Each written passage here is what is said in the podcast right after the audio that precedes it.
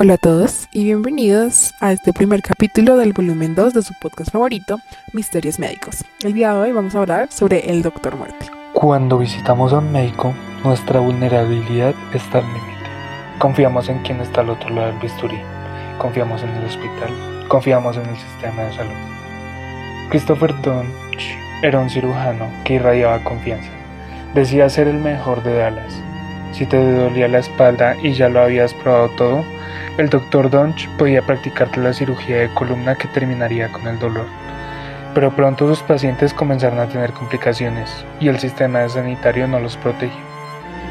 Esto trae la pregunta, ¿qué o a quién debe proteger el sistema? Les vamos a presentar una historia sobre un cirujano encantador, 33 pacientes y un sistema débil. Christopher Dunst nació en Montana, pero pasó la mayor parte de su juventud en Memphis, Tennessee. Dunst inicialmente tenía ambiciones de jugar fútbol americano universitario, pero no pudo hacerlo. Para cuando regresó a casa para asistir a la Universidad Estatal de Memphis, había agotado su elegibilidad. Dunst completó los programas de doctorado y residencia de neurocirugía en el Centro de Ciencias de la Salud de la Universidad de Tennessee y posteriormente completó un programa de becas de columna vertebral allí también. Dunst fue enviado a un programa de médicos discapacitados y luego se le permitió regresar a su programa de residencia. Algunos conocidos de Dunst en Memphis recordaron haberlo visto ir al hospital durante sus rondas horas después de usar LSD y cocaína. Completó su residencia habiendo participado en menos de 100 cirugías totales, una pequeña fracción del promedio de más de 1000 cirugías que normalmente realiza un residente de neurocirugía. Al final, Don se mudó al área de Dallas en 2010 en el que su currículum se extendió a 12 páginas a un solo espacio. En una investigación realizada por el Distrito del Condado de Dallas, se encontró que, en los últimos años, 33 cirugías que había realizado el médico habían terminado mal. Dos, de estos murieron, decenas quedaron con heridas graves y uno quedó cuadraplégico, el cual eventualmente murió de infección.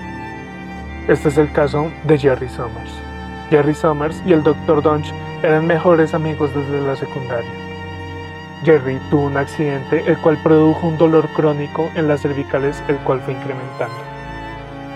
El doctor se ofreció a ayudar a su mejor amigo en una cirugía que él decía ser simple. Después de la cirugía, Jerry se dio cuenta de que no podía mover sus extremidades. Luego de una mala praxis de su cirugía de fusión cervical dejándolo cuadraplégico de por vida. Sus compañeros intentaron detenerlo, los cirujanos Dr. Robert J. Henderson y Dr. Randall Kirby informaron sobre Dunch a las autoridades médicas, pues también se percataron de ciertas irregularidades.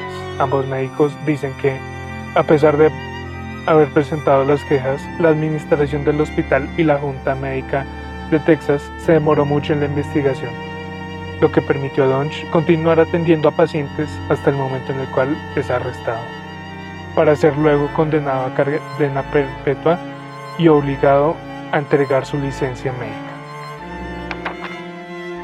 Y si lo miramos en la cultura popular, Wonder Media lanzó la serie de podcast de seis episodios llamado Doctor Muerte, concentrándose en Dance. Este podcast fue una de las principales inspiraciones para realizar el episodio del día de hoy. Una miniserie basada en el podcast estará protagonizada por Joshua Jackson, Alec Baldwin y Christian Slaughter. En 2019, Dance fue el foco del episodio de estreno de License to Kill, la serie de Oxygen sobre profesionales médicos criminales. En 2021 fue perfilado en American Great de CNBC. Este ha sido el final de esta retorcida historia. Espero haya sido de agrado y les recuerdo sintonizar los siguientes capítulos de este grandioso podcast. Muchas gracias por su atención y nos escucharemos en otra oportunidad.